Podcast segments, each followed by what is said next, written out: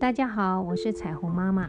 今天要跟你们讲一个故事，是有爱心的儿子宁愿放弃把宝石卖个好价钱的机会，也不愿意打扰父亲睡觉。故事发生在很久很久以前的以色列，有一座城市叫做提马拉，那里也来了一个外国人。外国人带来了一件非常珍贵的宝物。一颗价值连城的钻石，因为这是一颗非常稀有而且珍贵的钻石，所以价钱也是高的惊人，竟然要卖六千块金币。因为这个价钱实在是太高了，所以一直也没有人能够买走它。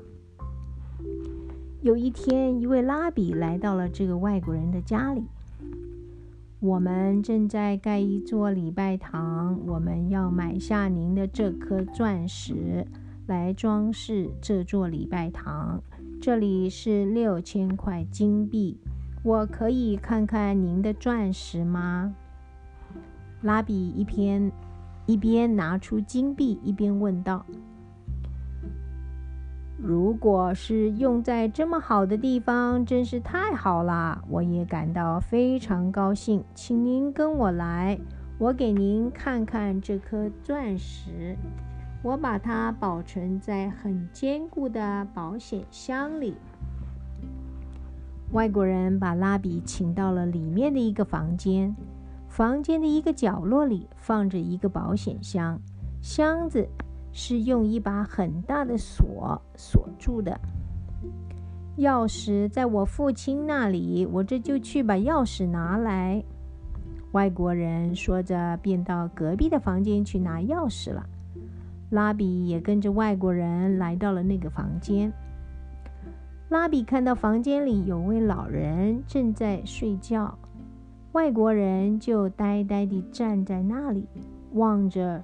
熟睡的老人觉察到拉比进来，他回过头，小声对拉比说：“非常抱歉，我不能把这颗钻石卖给您啦。”拉比觉得非常奇怪，忙问：“为什么？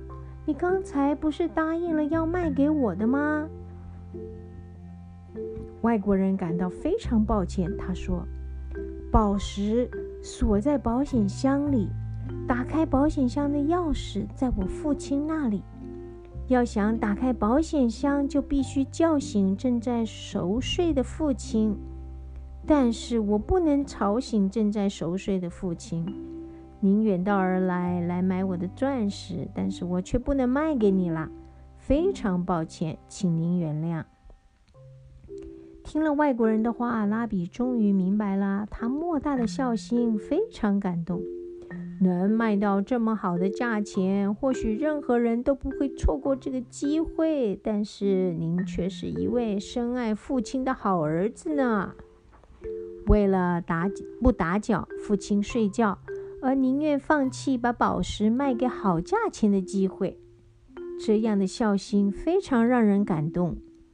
从此，拉比经常向他人讲起这个外国人的故事。如果你是这个外国人，你又会怎么做呢？谢谢您。